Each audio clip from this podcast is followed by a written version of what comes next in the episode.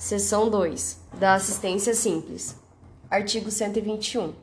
O assistente simples atuará como auxiliar da parte principal, exercerá os mesmos poderes e sujeitar-se-á aos mesmos ônus processuais que o assistido. Parágrafo único. Sendo revel ou de qualquer outro modo omisso o assistido, o assistente será considerado seu substituto processual. Artigo 122.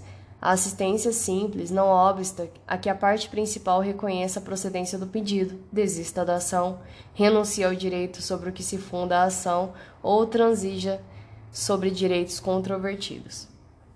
Artigo 123. Transitada em julgado a sentença no processo em que interveio o assistente, este não poderá, em processo posterior, discutir a justiça da decisão, salvo se alegar e provar que, inciso 1, pelo estado em que recebeu o processo ou pelas declarações e pelos atos do assistido, foi impedido de produzir provas suscetíveis de influir na sentença. Inciso 2. Desconhecida a existência de alegações ou de provas das quais o assistido, por dolo ou culpa, não se valeu. Seção 3. Da assistência litisconsorcial. Artigo 124. Considera-se litisconsorte, na parte principal, o assistente sempre que a sentença influir na relação jurídica entre ele e o adversário do assistido. Capítulo 2. Da denunciação da lide. Artigo 125. É admissível a denunciação da lide promovida por qualquer das partes. Inciso 1.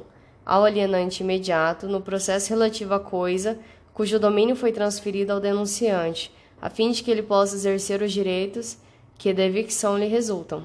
Inciso 2 aquele que estiver obrigado, por lei ou por contrato, a indenizar em ação regressiva o prejuízo de quem for vencido no processo.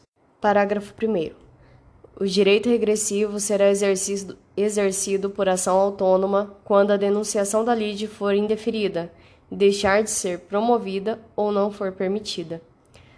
Parágrafo 2. Admite-se uma única denunciação sucessiva promovida pelo denunciado contra o seu antecessor imediato na cadeia dominial ou quem seja responsável por indenizá-lo, não podendo o denunciado sucessivo promover nova denunciação, hipótese em que eventual direito de regresso será exercido por ação autônoma. Artigo 126. A citação do denunciado será requerida na petição inicial, se o denunciante for autor, ou na contestação, se o denunciante for réu devendo ser realizado na forma e nos prazos previstos do artigo 131. Artigo 127. Feita a denunciação pelo autor, o denunciado poderá assumir a posição de litisconsorte do denunciante e acrescentar novos argumentos à petição inicial, procedendo-se em seguida à citação do réu. Artigo 128. Feita a denunciação pelo réu. Inciso 1. Se o denunciado contestar o pedido formulado pelo autor, o processo prosseguirá tendo, na ação principal, em litisconsórcio, denunciante e denunciado. Inciso 2. Se o denunciado for revel, o denunciante pode deixar de prosseguir com sua defesa, eventualmente oferecida, e abster-se de recorrer, restringindo sua atuação à ação regressiva. Inciso 3.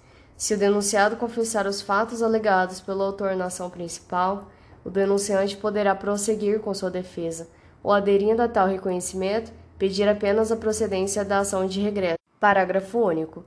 Procedente o pedido da ação principal, pode o autor, se for o caso, requerer o cumprimento da sentença também contra o denunciado, nos limites da condenação deste na ação regressiva. Artigo 129.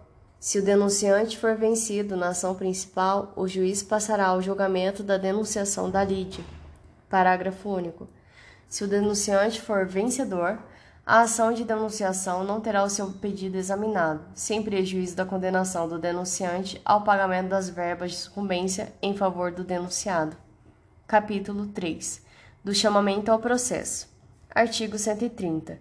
É admissível o chamamento ao processo requerido pelo réu Inciso 1. Do afiançado, na petição em que o fiador for réu.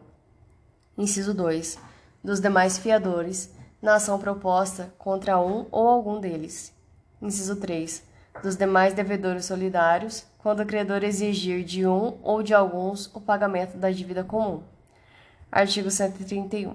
A citação daqueles que devam figurar em litisconsórcio passivo será requerida pelo réu na contestação e deve ser promovida no prazo de 30 dias, sob pena de ficar sem efeito o chamamento.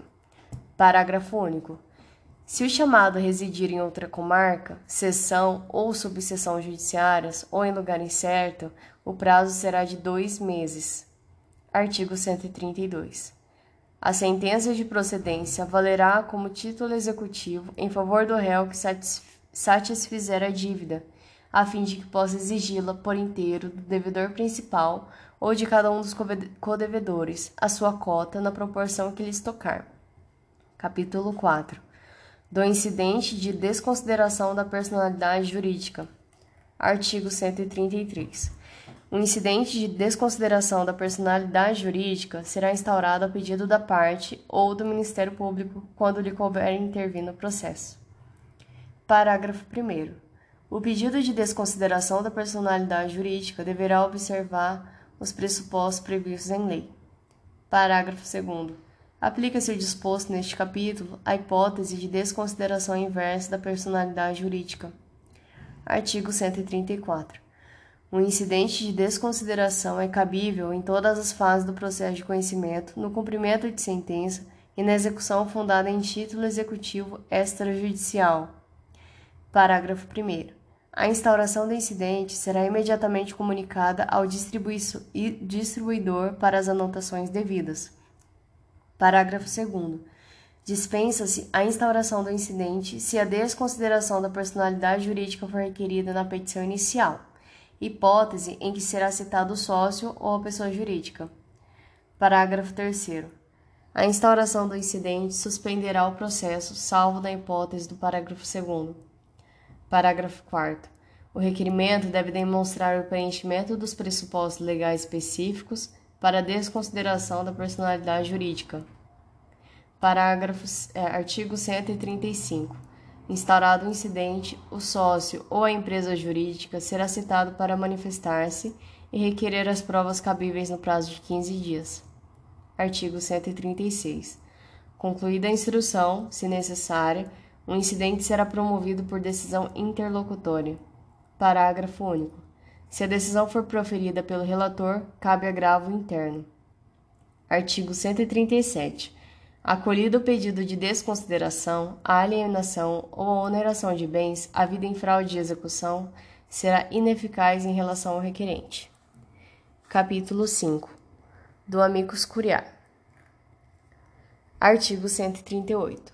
O juiz ou relator, considerando a relevância da matéria, a especificidade do tema, sobre, do tema objeto da demanda ou a repercussão social da controvérsia, poderá, por decisão irrecorrível, de ofício ou a requerimento das partes ou de quem pretenda manifestar-se, solicitar ou admitir a participação de pessoa natural ou jurídica, órgão ou entidade especializada, com representatividade adequada no prazo de 15 dias de sua intimação.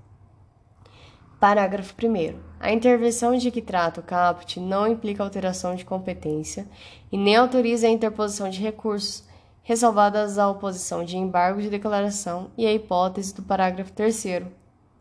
Parágrafo 2. Caberá ao juiz ou ao relator, na decisão que solicitar ou admitir a intervenção, definir os poderes do amicus curiae.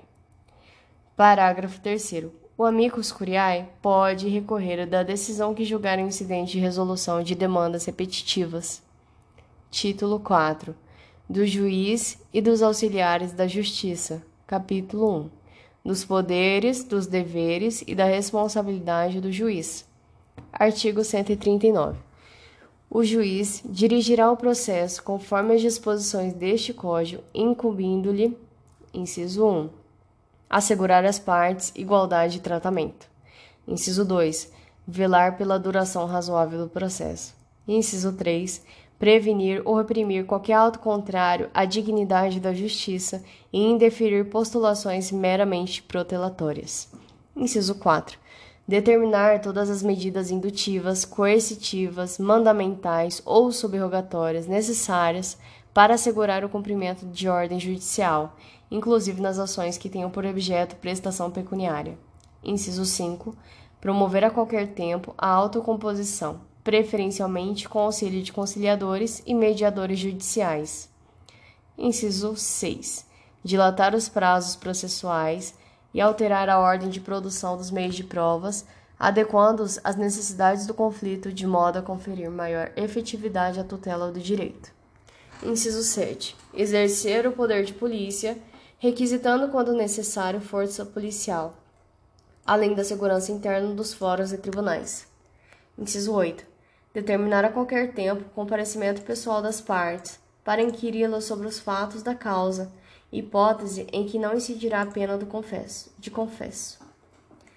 Inciso 9. Determinar o suprimento de pressupostos processuais e o saneamento de outros vícios processuais. Inciso 10. Quando se deparar com diversas demandas individuais repetitivas, oficiar o Ministério Público, a Defensoria Pública e, na medida do, do possível, outros legitimados a que se refere o artigo 5 da Lei 7.347 e o artigo 82 da Lei 8.078, para, se for o caso, promover a propositura da ação coletiva respectiva.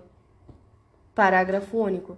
A dilação de prazos previsto no inciso 6 somente pode ser determinada antes de encerrado o prazo regular. Artigo 140. O juiz não se exime de decidir sobre a alegação de lacuna ou obscuridade do ordenamento jurídico. Parágrafo único. O juiz só decidirá por equidade nos casos previstos em lei.